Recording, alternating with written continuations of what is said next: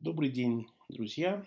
С вами Константин Харский и наш очередной подкаст на тему сервиса, клиент-ориентированности и вот всяких таких штук. Давно я хотел вам рассказать историю про одного своего парикмахера. Ну, может быть, это кому-то покажется странным, если кто-то видел мою прическу, но у меня вообще большие проблемы с парикмахерами. Я никак не могу найти себе своего. У одного парикмахера руки грубые, у другого пахнут э, табаком. Эм, во время стрижки моя голова наклоняется вправо, и некоторые парикмахеры ее все время ставят вертикально и прям злятся, и прям так грубо ставят. Некоторые так голову, как яйцо в песок, пытаются мне вкрутить в плечи. Я однажды говорю парикмахеру, который меня стрижет, я говорю, а вот это мне сейчас не понравилось. Она говорит, потерпите, чуть-чуть осталось.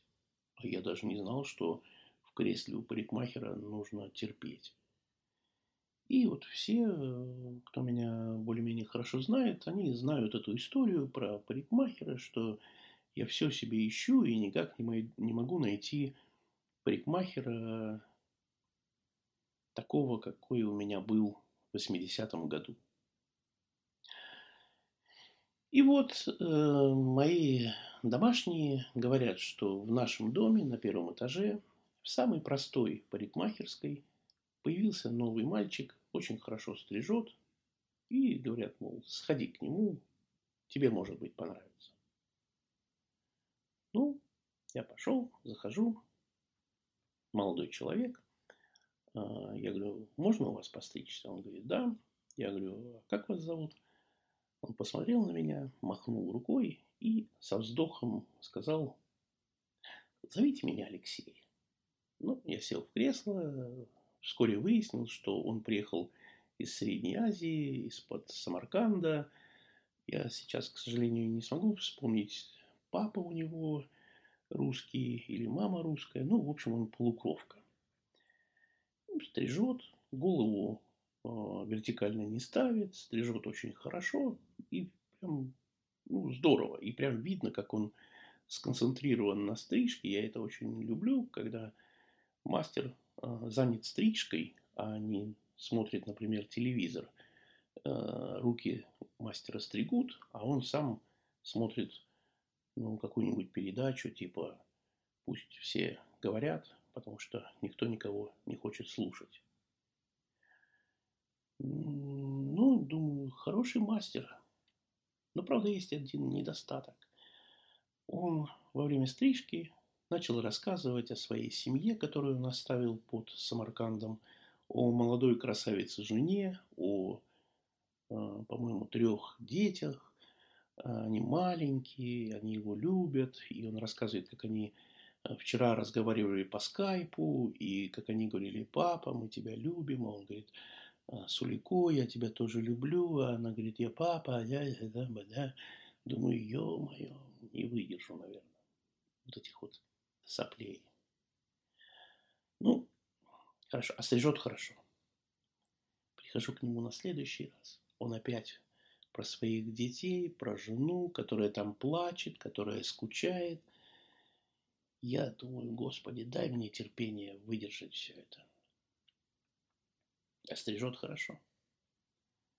И снова, и снова, и он все про детей, про детей. Я в какой-то раз не выдерживаю, говорю, Леш, вот реально мой тебе совет. Ты классный мастер, но мне тебе хочется дать один совет. Перестань рассказывать о своих детях и жене.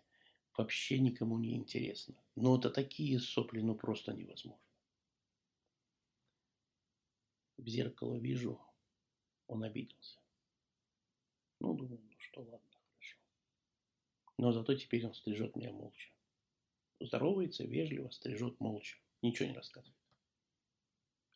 Думаю, вообще-то это уже лучше. И тоже проходит несколько стрижек, ну, допустим, две, три, а стрижет потрясающе, прям идеально, вот так, как мне нужно.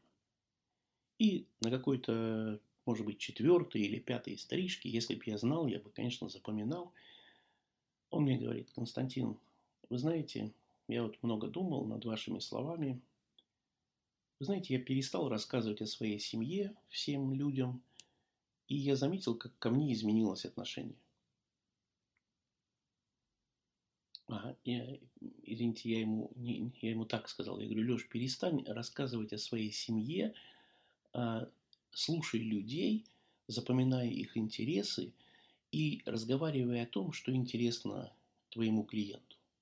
И он говорит, Константин, я прислушался к вашим словам, я перестал рассказывать о своей семье, я стал слушать людей, я стал запоминать их интересы, я стал а, спрашивать, ну как ваш прошлый вот там прошлая поездка на рыбалку, и я заметил, как ко мне стало, изменилось отношение. Люди по-другому стали ко мне относиться. И мне это нравится. Он говорит. Ну ладно, хорошо. И снова я продолжаю у него стричься, и проходит, ну, видимо, год, год, может, не годы, но, наверное, год точно проходит. А надо сказать, что Леша в Питер приехал зарабатывать на дом. Это он мне успел рассказать в нашей первой встрече. И то есть он с каждой там стрижки, с каждой зарплаты какие-то деньги откладывает на вот свой будущий дом. И я помню эту э, ситуацию. Я приезжаю из Москвы в Питер на машине, паркуюсь во дворе, напротив, парикмахерской, забегаю в парикмахерскую. Леша стрижет мужчину, видит меня, здоровается. Я говорю, Леш, подстрижешь меня сегодня? У меня завтра с утра ну, публичное выступление. Он говорит, извините, Константин, у меня все время расписано. Потом говорит, ой, э, приходите вечером, после закрытия. Я говорю, хорошо. Прихожу вечером, он э, говорит, Константин, вы извините, я не должен был вам отказывать. Ну, такой уважительный мальчик. Я говорю, да, Леш, конечно, я понимаю. Уже в кресле сижу, Говорю, а расскажи про свою запись. Вот как у тебя запись идет? Он говорит, ну, наша парикмахерская ведет запись а, за две недели. Вот за две недели у меня появляются первые клиенты, а практически за неделю у меня уже все занято. Я говорю, ну, хорошо. А кого ты записываешь? Он говорит, ну как кого? Все, кто пожелает. Я говорю, Леша, неправильно. Ты очень талантливый мастер прям по-настоящему талантливый. То, что ты работаешь вот в этой парикмахерской, а не где-то на Невском проспекте, это проблема только с регистрацией, с э, национальностью и со всякими вот этими условностями. Ты должен был бы работать, возможно, в лучшей парикмахерской, в лучшем салоне Санкт-Петербурга. Но ты работаешь здесь. И твоя работа дороже стоит, чем прайс в этой парикмахерской. Ты должен записывать тех, кто тебе оставляет чаевые. Тех, кто стремится по э, оценить твою, э, твою работу. Не записывай тех, кто не оставляет чаевых. Записывай тех, кто оставляет чаевые. Э, и веди запись так, чтобы у тебя каждый день было окно еще для одного человека, который, может быть, будет оставлять еще больше чаевых. Он смотрит на меня в зеркало. Мы с ним встречаемся глазами. Он говорит, я понял. Ну, хорошо, понял и понял. Проходит еще, может быть, год. Ну, в общей сложности Леша стриг меня, наверное, около трех лет. Вот проходит примерно год еще, ну, пускай год. Я прихожу в очередной раз к нему. А он говорит, Константин, мне кое-что нужно вам сказать. Я говорю, хорошо, Леш, говори, я слушаю тебя. Он говорит, Константин, благодаря вам, благодаря вашим двум советам, я уже собрал деньги, которые мне необходимы на дом, и я уезжаю, возвращаюсь к себе домой, буду строить дом, буду там жить с семьей. Я говорю, Леш, я очень рад за тебя, но у меня снова проблемы, я снова остаюсь без парикмахера, как же быть? А зачем я тебе дал эти два совета? Уже лучше бы я слушал бы твои истории про твою семью, про твоих детей, и у меня бы был парикмахер неограниченно долго. Он говорит, Константин, там наверху все э, знают и каким-то образом э, будет все согласовано.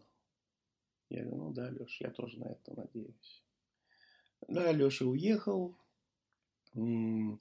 а я остался снова без парикмахера. А в одном из э, следующих подкастов я расскажу вам еще одну историю про следующего парикмахера.